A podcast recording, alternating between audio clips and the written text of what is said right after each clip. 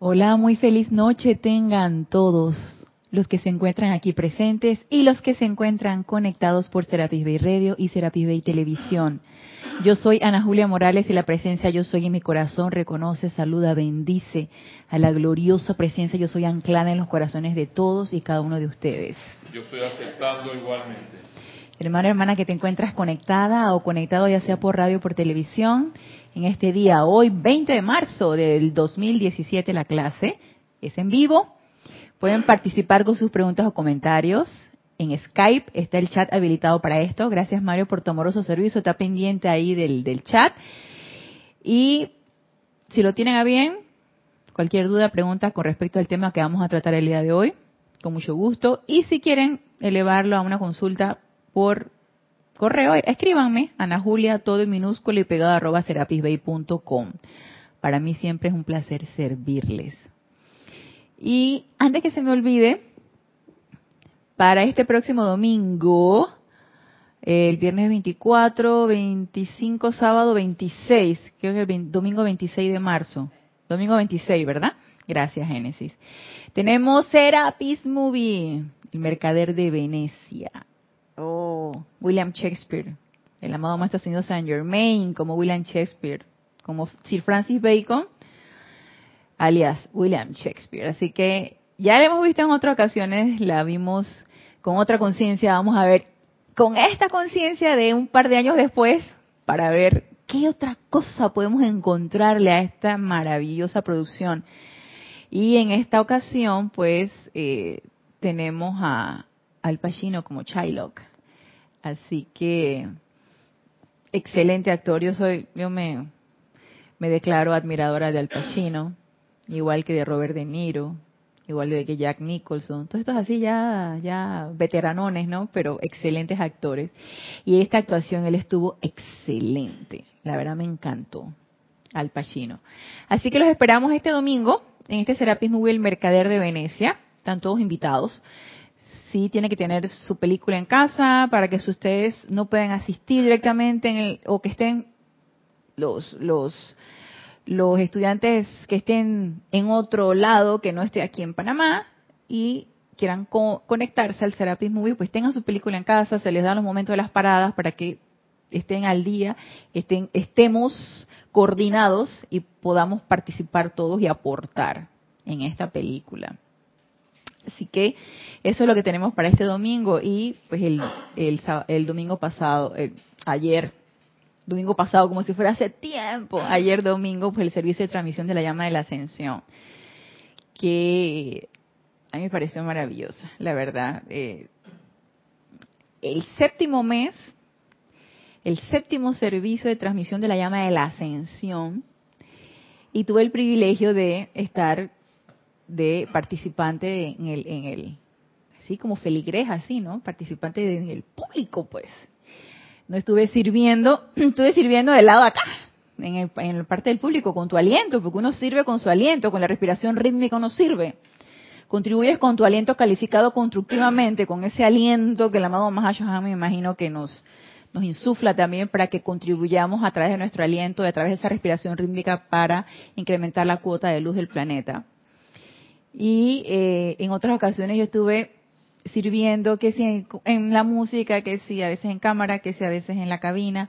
Me tocó en esta ocasión servir como participante del mismo servicio, participar con mi aliento en esa respiración rítmica. Ah, yo no les puedo explicar lo maravilloso que yo sentí ese servicio de transmisión de la llama de la ascensión. Así que los invito para que podamos experimentar todos juntos esa experiencia. Sí, es, es, maravilloso, es maravilloso servir de esa manera, servir constructivamente, eso es maravilloso. Así que, bueno, para eso hay el próximo mes, en abril, también hay otro servicio de transmisión de la llama, así que nada se ha perdido si no han podido participar en esta. Ya sea que vengan directamente, y ya sea que, que si ya eres estudiante de aquí del grupo, ya sea que, participen desde los sitios donde ustedes se encuentran, lo importante es que todos como un campo de fuerza, como una fuerza una, directamente salida del Padre y todos unidos como una unidad, como una común unidad, contribuyamos a este servicio. Así que, bueno, eso fue el día de ayer y el próximo domingo entonces es el Serapis Movie. Así que vamos a continuar ahora viendo el sendero espiritual desde el punto de vista de una actividad que habíamos mencionado en la clase pasada, una actividad muy importante cuando nosotros como estudiantes de la luz nos decidimos a empezar a transitar nuestro propio sendero espiritual. Y una de esas nos decía el amado Mahashohan cuando nos hablaba del sendero del logro. Y lo voy a repetir aquí en el libro Boletines Privados de Thomas Prince, el volumen 3. Nos decía aquí el amado Mahashohan en el capítulo El sendero del logro. Y se los leo. Es por eso que la expansión de conciencia es la primera ocupación de cada viajero. La expansión de conciencia es la primera ocupación de cada viajero. Y obviamente esa expansión de conciencia es una actividad individual. ¿Por qué? Porque si bien uno tiene formas de expandir su conciencia, ya sea desde el punto de vista intelectual, nosotros expandimos desde el punto de vista del cuerpo mental, leemos, leemos, leemos, tenemos la letra, estamos, estamos eh, instruyéndonos con respecto a la letra, pero cuando entonces ponemos esa letra en práctica a través de la experimentación, allí es donde nosotros entonces empezamos a expandir esa conciencia porque es en base a esa experimentación que yo voy aprendiendo. Y si ya yo sé que cuando yo voy transitando por este camino hay un hoyo allí, y la primera vez yo me caí en ese hoyo y metí el pie en ese hoyo y me dolió y me golpeé y me raspé y quién sabe qué, ya para la siguiente vez puede ser que se me haya olvidado, estaba distraída, porque volví y ¡pum! caí otra vez en el hoyo. Ah, es que no aprendí entonces que si yo transito por ahí, ahí hay un hoyo, puedo meter el pie y volví y me lastimé, yo dudo que para la tercera vez yo vaya otra vez a meter el pie en el hoyo. Yo, lo creo difícil. Debe, uno, debe uno, estar súper distraído para no, no darte cuenta que vuelves a caer en el mismo y te sigues lastimando. Ese aprendizaje de no volver a repetir el mismo error, eso es una expansión de conciencia también. Es una manera de expandir tu conciencia es la forma como podemos expandir nuestra conciencia. Y quiero hablar un poquito y brevemente, por si no lo tenemos claro, porque yo tampoco tengo todo claro, los maestros son los que nos aclaran a través de la, letra descargada en estos libros acerca de muchos términos.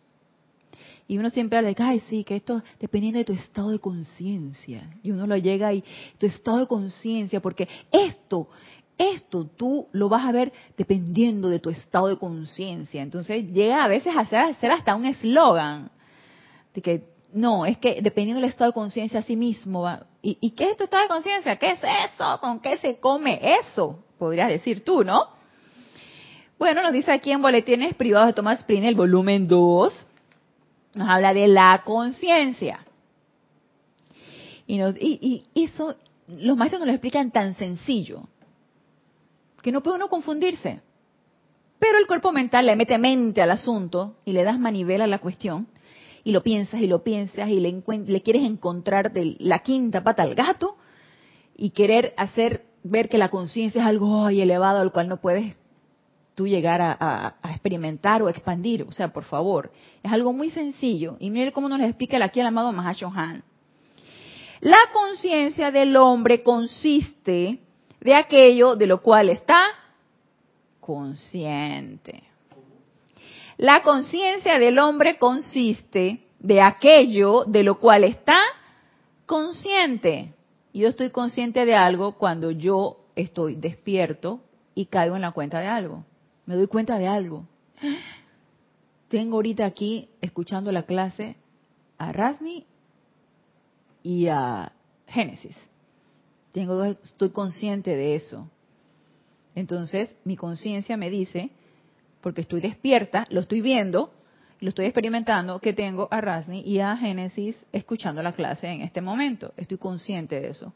Si yo estuviera en este momento en un estado de obnubilación, adormilada, y no supiera muy bien qué es lo que está pasando, entonces a lo mejor vería que dos Rasni, tres Génesis, y yo que, que tengo cinco estudiantes aquí. No veo claro, no estoy consciente de eso, no estoy viendo claro. Estoy viendo una manera distorsionada, obnubilada, adormilada, no sé, medio dormida. El que está dormido no está consciente de muchas cosas, solamente el despierto está consciente. Entonces, nos dice, la conciencia del hombre consiste de aquello de lo cual está consciente o con lo que ha estado familiarizado a través de las experiencias de la vida con lo que ha estado familiarizado a través de las experiencias de la vida. Entonces, ¿qué me quiere decir a mí? Aquí, que dependiendo de mi experiencia, de lo que yo haya vivido, de lo que haya experimentado a medida que han pasado los años, yo voy a estar consciente y habré aprendido de lo vivido. Ahora mi pregunta es, yo este, he tenido una experiencia desde que nací hasta ahorita. Mi experiencia, ¿tú crees que pueda ser igual a la tuya, Rasne? De que, que tú hayas, yo he vivido algo parecido a lo que te has vivido, o la tuya, Génesis, hemos vivido cosas parecidas. No.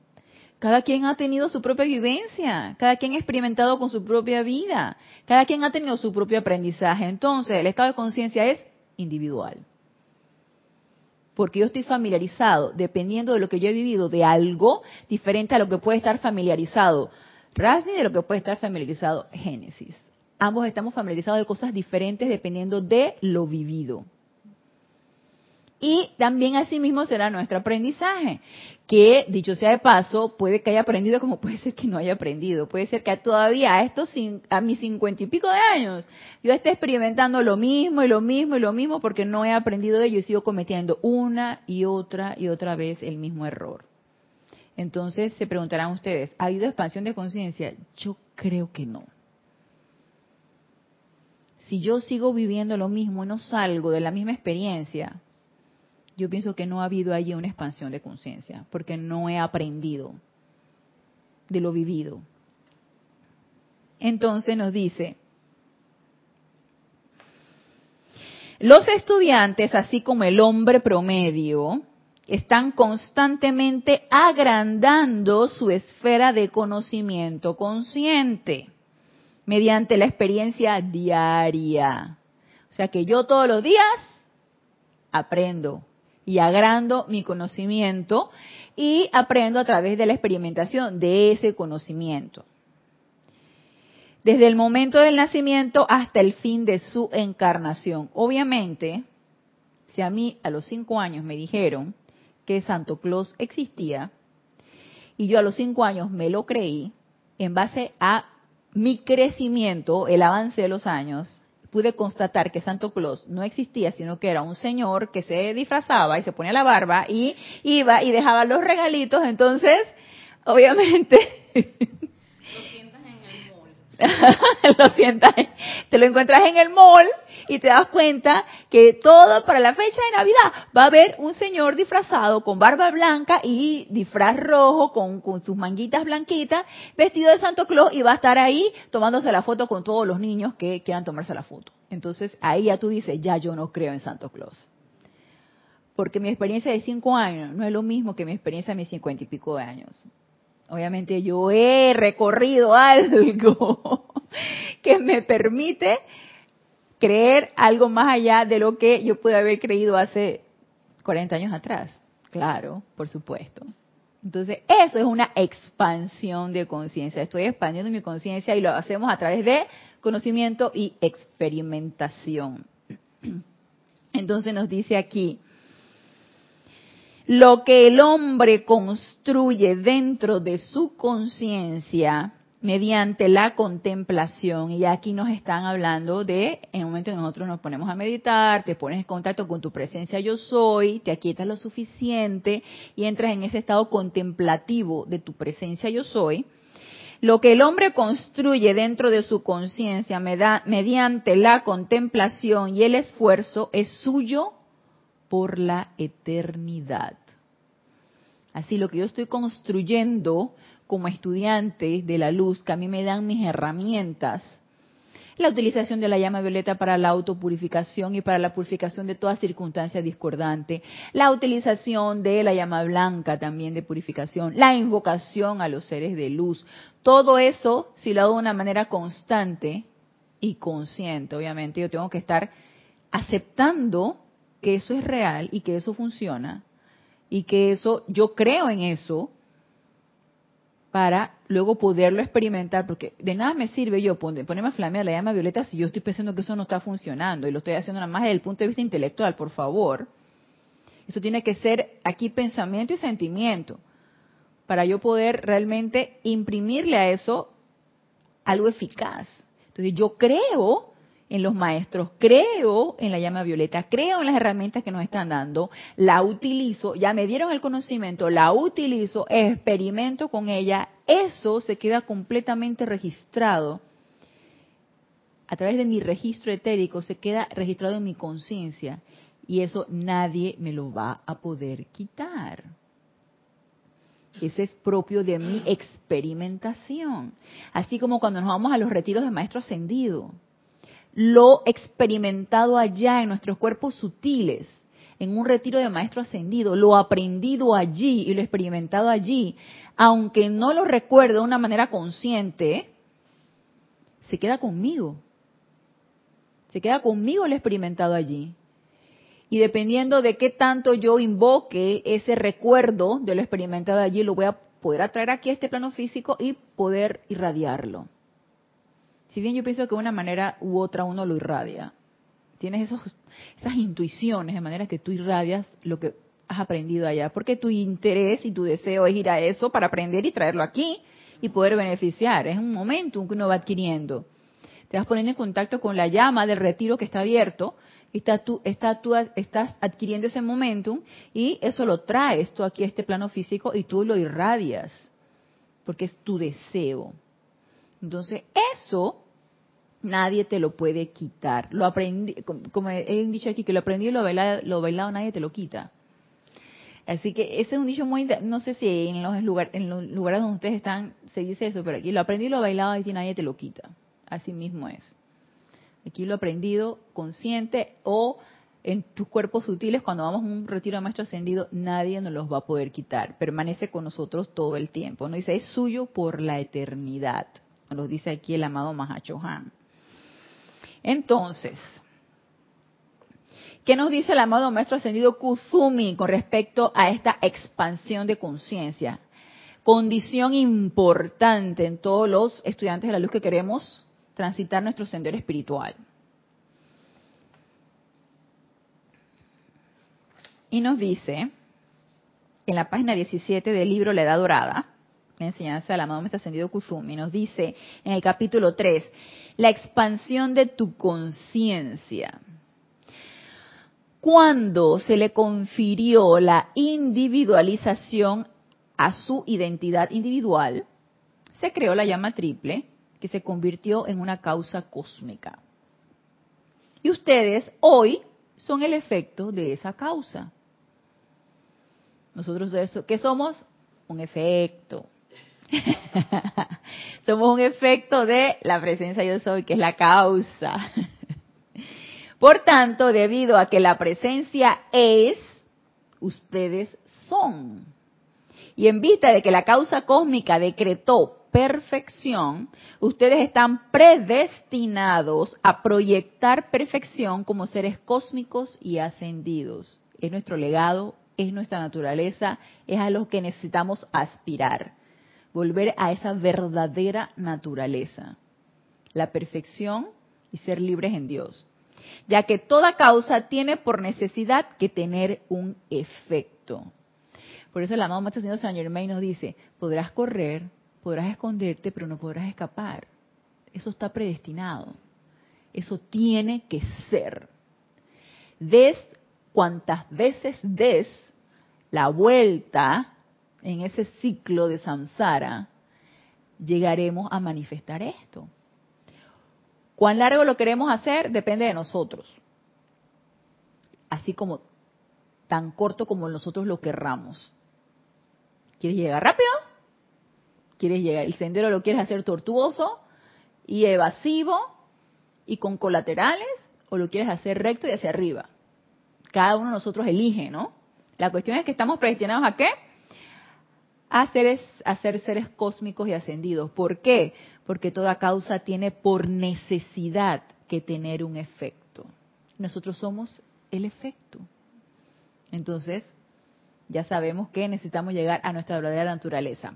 ¿El efecto que somos nosotros es la personalidad? No. El efecto que somos nosotros es, vaya, está la presencia yo soy. La, la magna presencia yo soy. Ella agarró y como ser de causa, así como cuando tú tienes una idea y se te ocurre algo y tú envías esa idea adelante, tú enviaste una causa que va a tener un efecto. Y ese efecto se te va a regresar. La magna presencia yo soy se individualizó y ella es la causa y nosotros como seres individuales somos un efecto. Pero salimos de una causa perfecta. Salimos de una causa libre, libre, perfecta, cósmica, pura, con todas las cualidades de la presencia yo soy. ¿Cómo vamos a hacer un efecto distorsionado de eso? no podemos contradecir la ley. La ley dice que toda causa tiene su efecto y nosotros somos el efecto de esa causa universal. Entonces, si yo envío una causa de insulto, no voy a tener un efecto de bendición. No.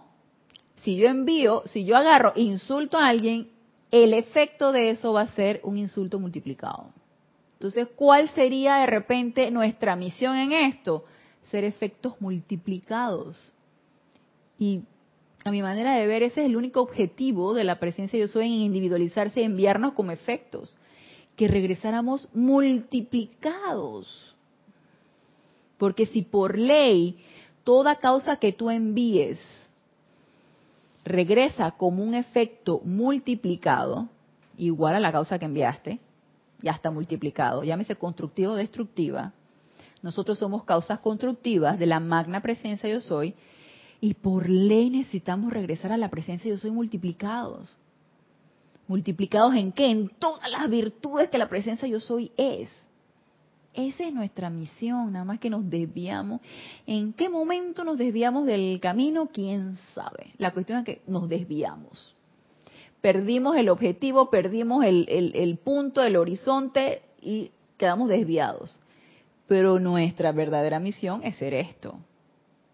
Por ley, y toda ley se cumple.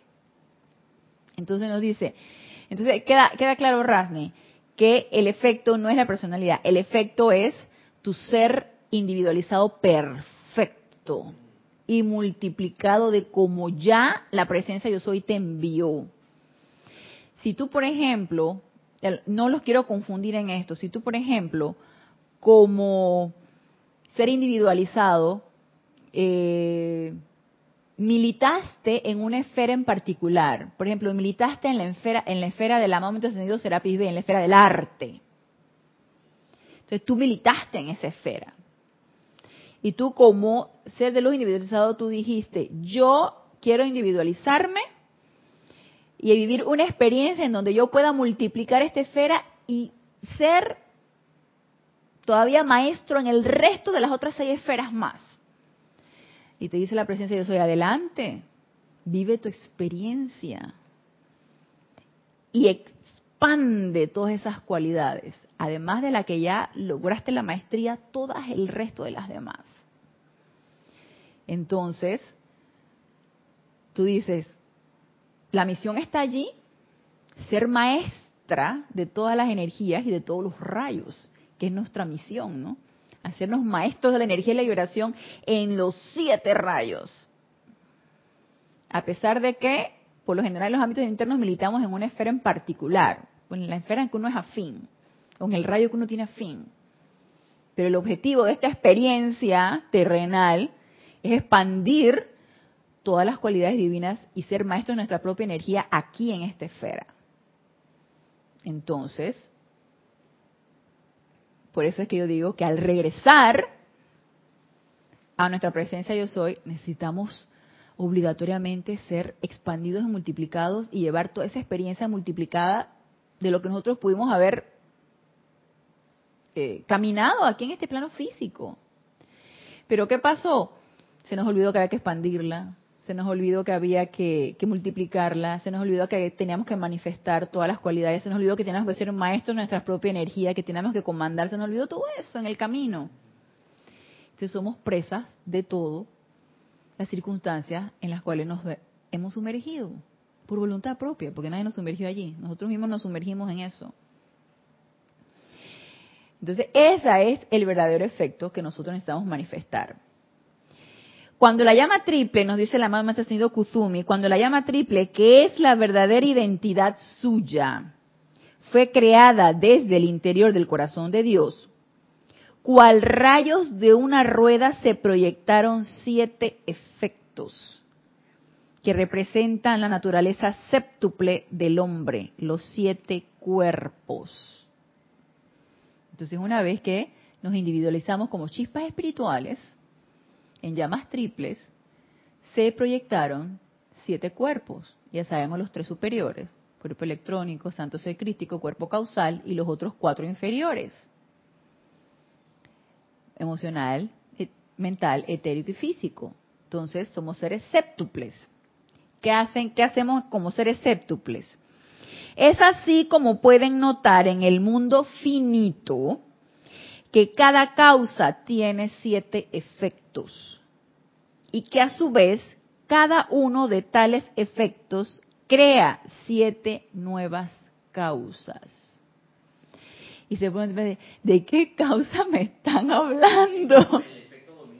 Exactamente, es como un efecto así como multiplicador cuántico, una vaina así, una reacción en cadena así cualquier causa que yo envíe adelante en pensamiento, en sentimiento y en palabra, crea siete efectos. Y cada uno de esos siete efectos crea siete más. Y siete, y siete, y siete. Y todo se va multiplicando por siete. Ese es como el ingrediente que le pone sazón a la vida. le pone sazón, ¿verdad? Ya sea constructivo, ya sea destructivamente, pero le pone bastante sazón. Porque Claro, tú te imaginas nada más que tú enviarás una causa y nada más que el efectito, el efecto. Qué aburrido sería, dice Rasni. Qué aburrido sería nada más que una causa crea un solo efecto. Una causa crea siete efectos y cada uno de estos siete efectos que otros siete y el siete, siete y siete y todo se va multiplicando. Es algo infinito. Todo va siendo como que esto, esto causa un poquito de cortocircuito en la mente externa, en la mente finita, porque no lo logra comprender. Yo tampoco lo logro comprender. Pero esto es exponencialmente multiplicado, multimultiplicado. Ay, no le he visto. ¿Sí? Habla acerca de los siete efectos. Y cómo se multiplican. Mm. como, consecuencia. Es toda una cadena. Es toda una cadena. Si se dan cuenta, entonces. Ah, ok. Y si ustedes se fijan, entonces todos estamos como entrelazados, envueltos en una gran, yo no lo quiero llamar como telaraña, pero pareciera que fuera así, como una gran telaraña, que se va entrelazando, entrelazando, entrelazando las siete causas de cada cosa que nosotros hacemos. Cada cosa que nosotros hacemos. Y nos lo dice aquí. Nos dice, sus ramificaciones se extienden hasta que en la contemplación uno se da cuenta de que la responsabilidad de ser un creador es grandísima. Uno se da cuenta de que es una responsabilidad tremenda ser un creador. ¿Y ser un creador de qué? De pensamientos, ser un creador de sentimientos, ser un creador de palabras, ser un creador de acciones, ser un creador de gestos, ser un creador de todo esto, porque todo esto conlleva la energía de Dios, que se multiplica exponencialmente.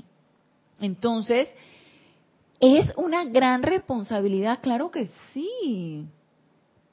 La cuestión es, todavía no hemos caído en la cuenta de la responsabilidad que tenemos como seres creadores, porque no nos los creemos, no nos creemos que somos seres creadores. Creemos que las palabras son sin importancia, que el pensamiento no tiene efectos y que cualquier gesto desagradable que yo pueda hacer, sacudiendo la mano, eh, eh, poniendo una mala cara, emitiendo un gruñido o emitiendo un grito o todas esas cosas que va calificado con emociones, no tiene importancia. Y sí la tiene. Son causas que nosotros generamos porque vinimos de un ser causal, de una causa cósmica. por lo tanto, somos hijos del Padre. Por eso, también viéndolo desde otro punto, eh, los maestros dicen que no hacerle caso al chisme. Así es. Imagínate, eso está entrelazado y super multiplicado con toda la energía destructiva multiplicada por cada una de las personas que generaron ese chisme y que lo siguen repitiendo. Sí, es una bomba atómica. No por nada, el amado Mahashohan en su libro de Diario del Puente nos dice que nuestros pensamientos son, nuestros pensamientos y nuestros sentimientos son más destructivos que, la que una bomba atómica. Y que ellos desde el punto de vista de los planos superiores, ellos ven este planeta así como generador de bombas atómicas por doquier. Es una constante guerra. Imagínate, porque tenemos el poder de la palabra, el poder de la invocación, el poder del sentimiento, claro que sí, porque cultivamos eso para utilizarlo de una manera constructiva. Entonces nosotros no podemos darnos el lujo de, toda la emoción, e, emitir un, insulto, por ejemplo, porque eso está súper multiplicado con todo ese, ese, ese poder que estamos construyendo para emitir un decreto constructivo. Así que esto crea la necesidad de estar muy conscientes, la necesidad de estar bien despiertos de qué es lo que yo estoy pensando, qué es lo que estoy sintiendo y estarme constantemente autocorrigiéndome, autoobservándome por supuesto y autocorrigiéndome, ya no más ese estado de inconsciencia o de dormición. Ay, no, ay, no sé lo que estoy pensando, estoy pensando esto, pero ¿a quién le importa? Al fin y al cabo, ¿qué? ¿A quién le daña? ¿A quién le hace daño? Claro que sí si hace daño, si somos generadores de esos, de, de esos efectos. Claro que sí. Y nos lo está diciendo el maestro. Nos dice, uno se da cuenta de que la responsabilidad de ser un creador es grandísima. Ustedes viven en un mundo de efectos debido a que la apariencia, hasta de siquiera una silla, es efecto de una causa. Claro, de su ser creador. Alguien creó esa silla. Entonces la silla es un efecto. Vivimos en un mundo de efectos. Vino de un árbol, exacto. Vino de un árbol, hubo que cortarlo. Así es. Imagínate todo ese proceso. y nos vamos para atrás, y nos vamos para atrás. sí. Y rebominamos todo eso de dónde vino, de dónde se generó. Entonces te quedas y que, oh, se queda uno abrumado, ¿no? Se queda uno así con, el cortocircuito a nivel cerebral, se queda uno que las neuronas haciendo chispas y cortocircuitos de, de lo que trata uno de comprender. Entonces nos dice, si consideramos que cada aliento, cada pensamiento y sentimiento, cada hecho y acción establecen una causa de siete efectos, y si consideramos además la realidad que vemos, tenemos por delante una complicada serie de efectos que eliminar. Tenemos por delante, porque nos dice, si consideramos que cada aliento, nada más me dice qué genera el aliento, la palabra, ¿verdad? Cada aliento, cada palabra que yo emito a través del aliento. Cada aliento, cada pensamiento y sentimiento. El pensamiento no, no se produce a través del aliento. La palabra es la que se produce a través del aliento. La respiración también. estoy respirando súper enojada, eso genera un aliento destructivo. Entonces, la palabra se genera a través del aliento, también lo puedo hacer destructivo constructivo si yo quiero. El pensamiento, dices tú, que pero no, genera, no se requiere aliento, pero es energía. El sentimiento es energía. Entonces, cada aliento, cada pensamiento, cada sentimiento, cada hecho, cada cosa que yo hago, concreta, cada hecho y acción, establecen una causa de siete efectos. Ya nada más imagínense. Como seres creadores y precipitadores que somos, cada una de las cosas que generamos a través de todo esto generan siete efectos. Y si consideramos además la realidad que vemos, todo lo que nos rodea, tenemos por delante una complicada serie de efectos que eliminar. La cuestión es, los elimino, ¿ok? Y estoy, a ver, vamos a ponerlas en una balanza. Estoy eliminando versus creando. Tú agarras y tú en tu aplicación diaria invocas la llama violeta y cada vez que tú ves la oportunidad invocas la llama violeta, empiezas a eliminar efectos, efectos destructivos que estás viendo, que pueden ser tuyos y venir multiplicados por que recogió el de otros tantos que pensaron y sintieron lo mismo que tú. Entonces estás, estás eliminándolos. Entonces, del lado acá de la balanza como creador, sigo creando yo los mismos efectos. Entonces, si tú te dices que tengo una balanza, esto lo elimino, pero a la vez entonces estoy creando lo mismo, ¿cómo queda la cosa? No estamos haciendo nada. Queda la cosa ahí en stand-by. O sea, así como estoy eliminando, estoy también creando algo destructivo, no estoy haciendo nada. Sí, Génesis. No, que también cuando eh, eliminamos hay que reemplazar por Claro. Por una, cualidad. Por una cualidad constructiva. Y eso lo hacemos a través de nuestra aplicación diaria. Estamos eliminando con llama violeta y está generando una acción constructiva a través de un decreto que estás haciendo. Utiliza la llama violeta y tú dices transmuta, consume y disuelve en paz, amor, luz, felicidad, quién sabe qué. Tú le das la cualidad que tú quieres transmutar para que se reemplace por esa que tú quieres. Pero entonces, ok, esta fue la aplicación diaria de la mañana. Entonces, en el resto del día, ¿qué estamos generando? Si estuviéramos conectados con nuestra presencia yo soy todo el tiempo, generaríamos puras causas constructivas y nos dedicaríamos nada más a eliminar los efectos anteriores y cada uno de lo que nosotros viéramos.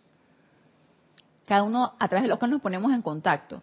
Seríamos un transmutador constante, un me encanta esa palabra, un templo portátil de llama violeta. Seríamos templos portátiles de llama violeta, constantemente reciclando. Seríamos así como que, eh, no, la palabra no es reciclar, porque reciclar es utilizar nuevamente lo mismo. Bueno, sí, podría ser, porque esa energía la reciclo y la utilizo constructivamente en algo, se transforma, sí, la transformo, no desaparece. Entonces, estaría yo reutilizándola, la arreglo, la limpio, la lavo, la pongo bonita y la envío entonces al universal. Sí, y también eh, viéndolo desde que uno recicla sus causas y sus efectos, eh, viendo la parte de reemplazar, reemplazamos nuestras cualidades destructivas y le pedimos a la presencia que lo reemplace por amor o paz. Nosotros mismos nos reciclamos Ajá. En, en imperfección, pues y nos vamos cargando de todas esas cualidades. De todas esas cualidades constructivas. Y vas reemplazando las destructivas por las constructivas. Aquí la cuestión es el sostenimiento. Y así manifestamos.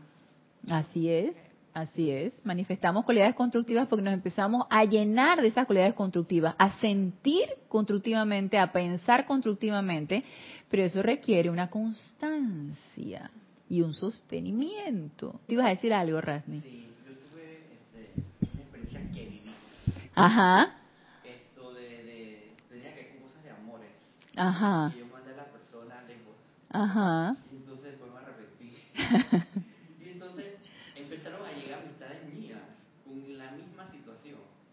Oh, empezaste a traer esa cualidad. Sí, venían y que Randy, tengo este, así este problema, mira qué me pasó. Y yo me quedaba así. Y eran como espejos. Ajá. Dije, pero ¿por qué me pasa esto a mí yo ni quiero saber? Ajá. Así que yo dije, ¿no será que yo pensé en eso? Que fue como, como yo lancé eso para allá, entonces ella venía... Regresó con, por ley de círculo. Ajá. Ay, entonces yo empecé a transmutar toda esta situación, lo que me decían las personas de sus historias parecidas a la mía. Ajá, ajá. Entonces, ya como que me fui liberando de eso. Ok, ok. Como una, pu- puede ser que fue una de las siete causas. Ajá. Porque hubieron otras. Arranqué Ya, ok. Ajá, ajá. Pero ¿Hasta cuándo voy a, voy a dejar de, de, de, de- De percibir esos efectos destructivos. Pero eso, eso fueron tus hijos.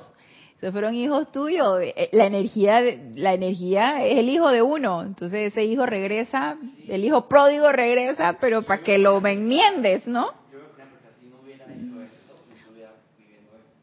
Pero bueno, lo viví, me tocó. Sí, te tocó vivirlo, te tocó experimentar toda esa energía que se te regresó, pero para que la transmutaras y la liberaras. Entonces, todo eso fue un acto constructivo. Conoces la enseñanza, utilizaste las herramientas y empezaste a liberar energía, que es lo bueno, porque se nos da esa oportunidad y aquí lo importante es aprovechar esa oportunidad. Entonces, balancear eso hacia lo constructivo. Y la misericordia. Y la misericordia, bueno, claro, la misericordia por la energía en sí. A veces me pongo a pensar. A veces uno se pone a pensar estas cosas. La energía viene directamente de la presencia yo soy prístina y pura, pura y obediente, porque la energía es obediente, tiene un comando y es obedecer a toda llama triple que quiera comandarla. Y nosotros nos aprovechamos vilmente de esa energía y la empezamos a comandar de una manera destructiva, impregnándole cosas terribles, en pensamiento, en sentimiento, en terribles, en acciones. Y esa energía regresa a nosotros pidiendo misericordia, hey, por favor, libérame. Libérame. Soy hija tuya, soy directamente creada por ti, utilizada por ti, vuelta leña por ti, entonces regreso a ti para que me libere. La vida grita misericordia y grita justicia también. Hey, por favor. Lastimosamente cuando nos grita que están allí, eso Mm. nos fastidia. Ah, sí, claro. ¿Por qué me pasan a mí estas cosas? Todavía me están pasando estas cosas. Yo que estoy haciendo y haciendo y haciendo. Te empieza la arrogancia, ¿no? ¿Cómo que todavía me están pasando estas cosas? De decir que no hemos aprendido lo suficiente. Y nunca nos cansemos de transmutar energía, porque no sabemos cuántas encarnaciones tenemos de mal utilizarla. Es algo con lo que no nos podemos cansar. Entonces, si cambiáramos el chip y viéramos toda esta energía destructiva como oportunidad, yo que para nosotros sería, como nos dicen los maestros, un gozo cada vez que se presentan estas oportunidades, porque son oportunidades para redimir. Son oportunidades que se nos presentan porque quiere decir que estamos en capacidad de poder redimirlas. Si no estuviéramos en capacidad, no se nos presentarían. No se nos presentan porque la, ley- la, presencia de yo soy, la ley universal, el tribunal kármico es misericordioso. No nos van a dar más de lo que nosotros podemos utilizar. Entonces, ella se nos presenta porque la podemos redimir. Entonces, mire, nos queda por delante una complicada serie de efectos que eliminar. La razón y propósito de sus decretos, cuando se les emite de manera inteligente, es establecer nuevas causas en sus mundos, las cuales deberán acarrear los efectos correspondientes. ¿Qué causas voy a enviar adelante? Para recibir efectos. Y mire que no es que hacer las cosas con dolo y hacerlo que con el propósito. No. Es hacerlo de una manera honesta y sincera. Porque mi, de- mi deseo es liberar energía y servir. Y liberar cuantas veces yo pueda liberarla. Porque es una, es una deuda que tengo con la vida. Entonces, cuando se les emite de manera inteligente esos decretos, establecemos nuevas causas, se establecen nuevas causas en nuestros mundos, las cuales deberán acarrear los efectos correspondientes de prosperidad, salud, iluminación, pureza y armonía. Entonces, el propósito de los decretos que nosotros emitimos es nada más que eso, enviar causas constructivas. Aquí la pregunta es, y no es que es el número de decretos que nosotros vamos a hacer, no es eso. Ya el hecho de hacer el decreto ya es un logro, porque estamos rindiendo la personalidad a la presencia de Dios hoy, que es la que está haciendo el decreto por nosotros. A la personalidad no le importa hacer ningún decreto, ya no le importa.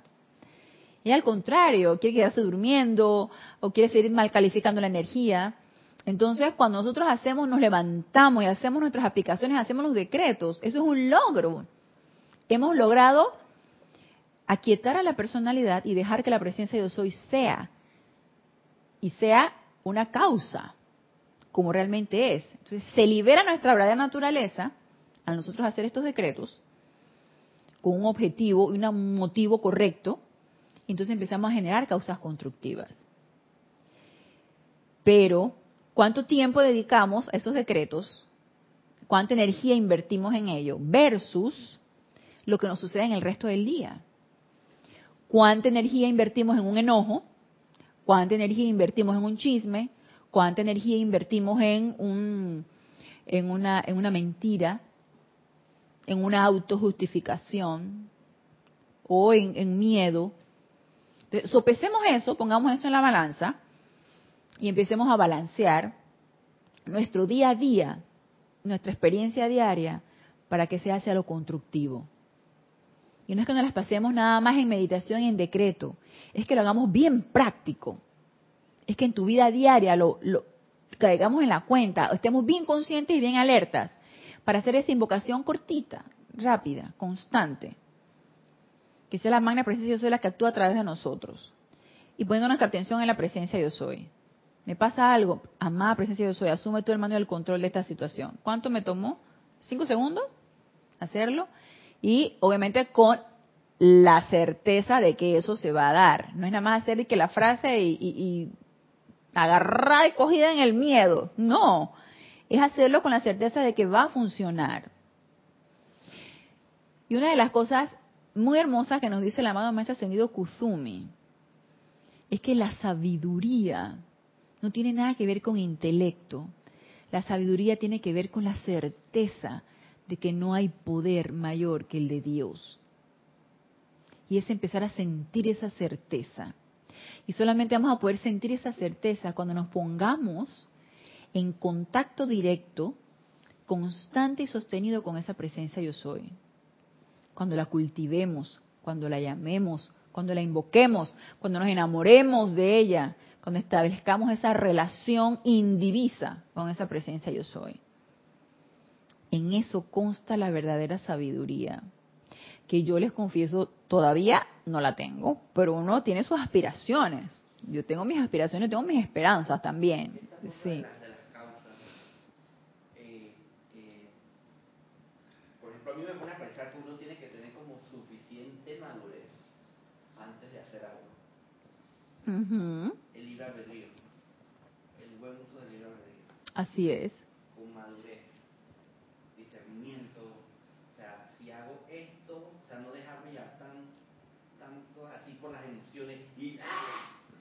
Sí, claro, porque a ver, ¿quién es el que se desafora en una explosión de ira, por ejemplo? El, el, el, emocional.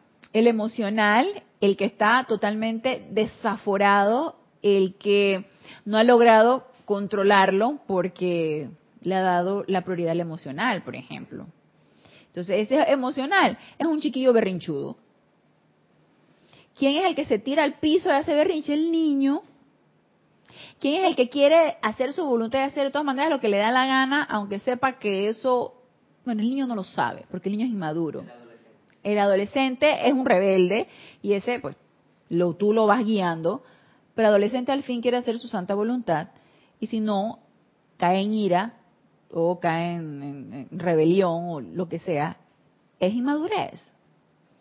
¿Quién es el maduro? El que a través de esa experiencia, a través de la experiencia de tu vida y de los años, has aprendido de que no sacas nada haciendo un berrinche. No sacas nada con una explosión de ira. No sacas nada con... Y, Ana, y, a veces, y digamos, no es que es de la noche a la mañana, pero siento que uno ve los avances cuando recapacitas rápido. Me enojé, antes duraba ahí bañándome en ese enojo, charqueando allí, pero ya mientras uno va ah, obteniendo como esa conciencia, eh, sales de ahí rápido. Estoy brava, eh, no, no te lo permite. y, y, bueno, uno con su, su voluntad se hace como un poco más fuerte.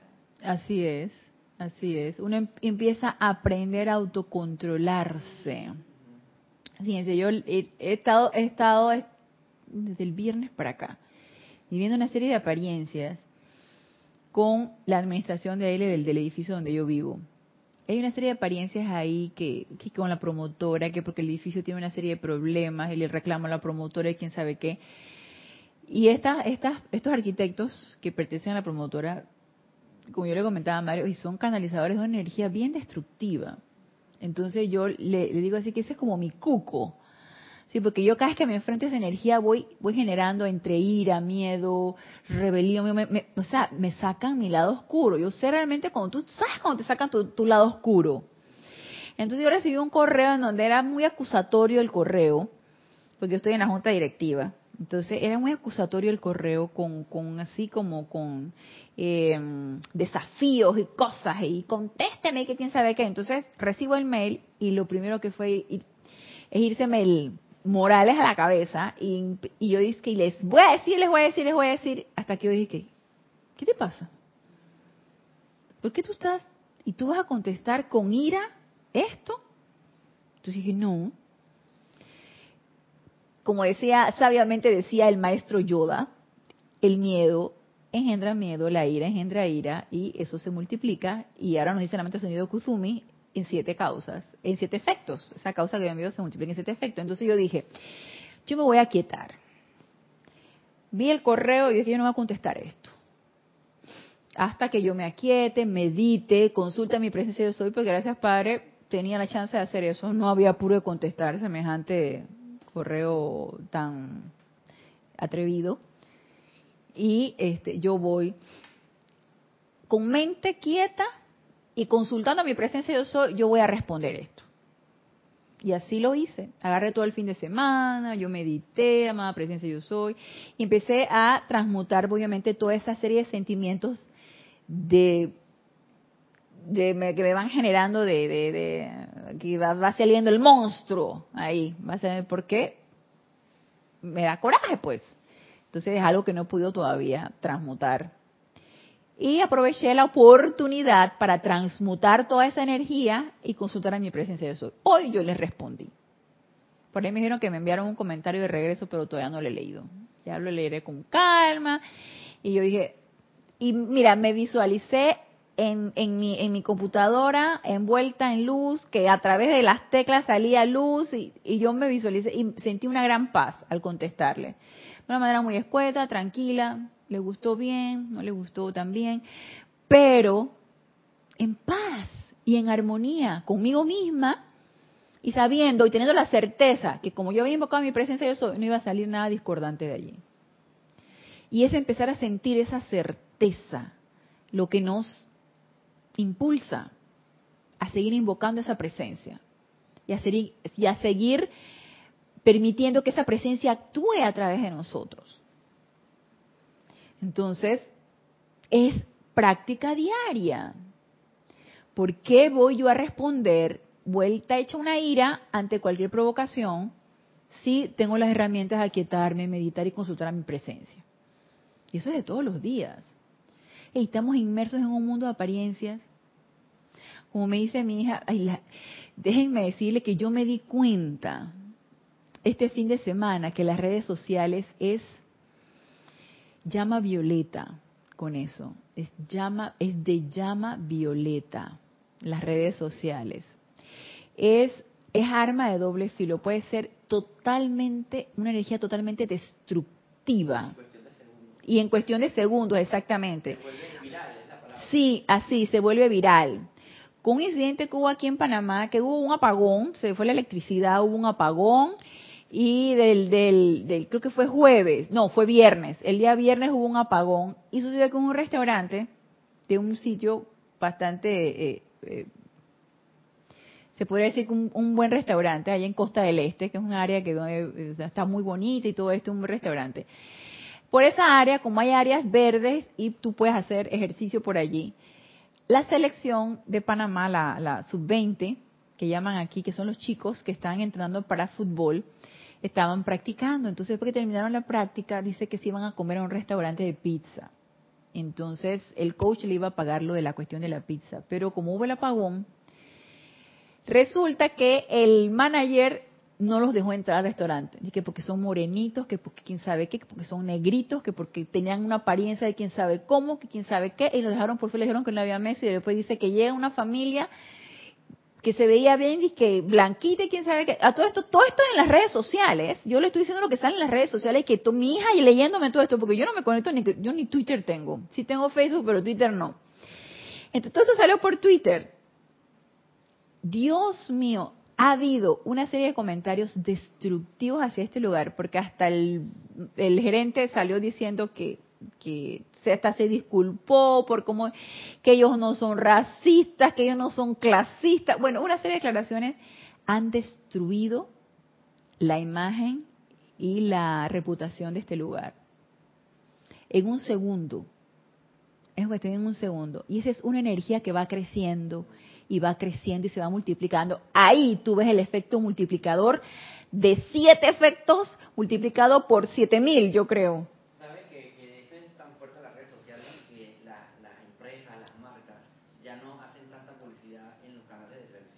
Imagínate. Las redes sociales que es más barato, más económico y llega a un montón de gente. Un montón de gente. Ahora los canales de televisión están pasando.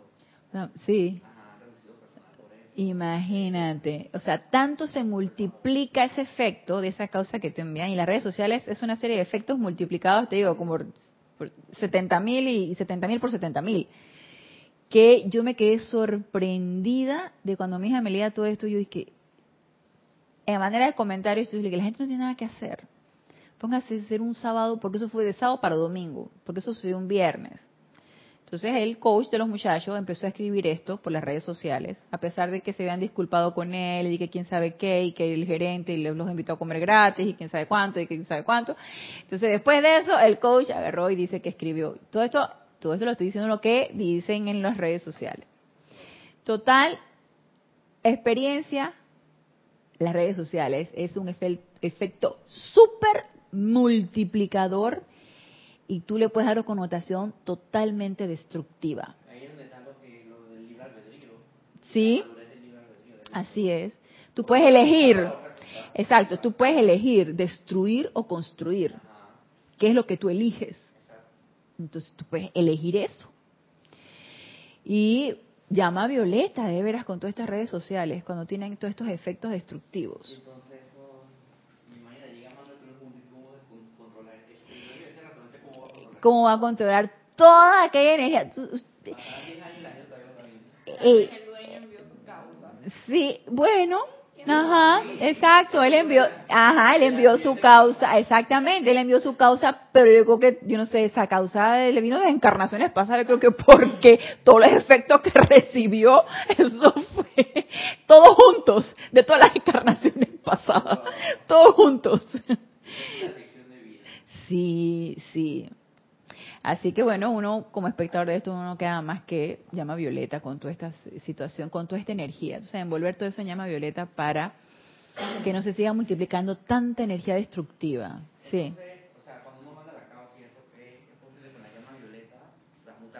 exactamente. Y ya, o sea, que entonces todas estas siete causas y siete causas ya se vayan transmutando. Se vayan transmutando. Tienen siete causas ya purificadas. Así mismo es. Para que te lleguen otras siete causas más. Ciertos efectos, perdón. Eh, Porque lo que estás, lo que estás transmutando son los efectos, perdón. Estás transmutando los efectos, ajá, no las causas. Estás transmutando los efectos de la causa que tú enviaste.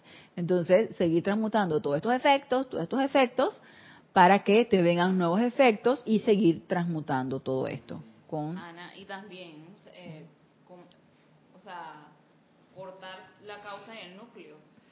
causa y núcleo, claro, con la más señora Astrea, por supuesto. El núcleo, la causa del núcleo. El núcleo la, que de- el- exacto, es la semilla como quien dice de lo que tú enviaste. Entonces, como tú, entre tanto efecto, tú no sabes realmente cómo fue la cuestión de la semilla. Ey, Entonces, señora Estrella, causa y núcleo de todo esto.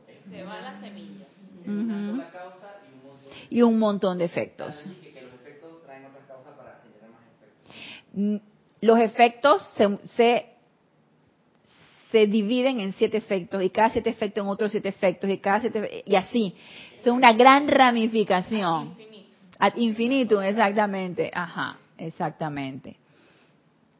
Entonces, pero acuérdense que cada uno envía en pensamiento y sentimiento siete causas.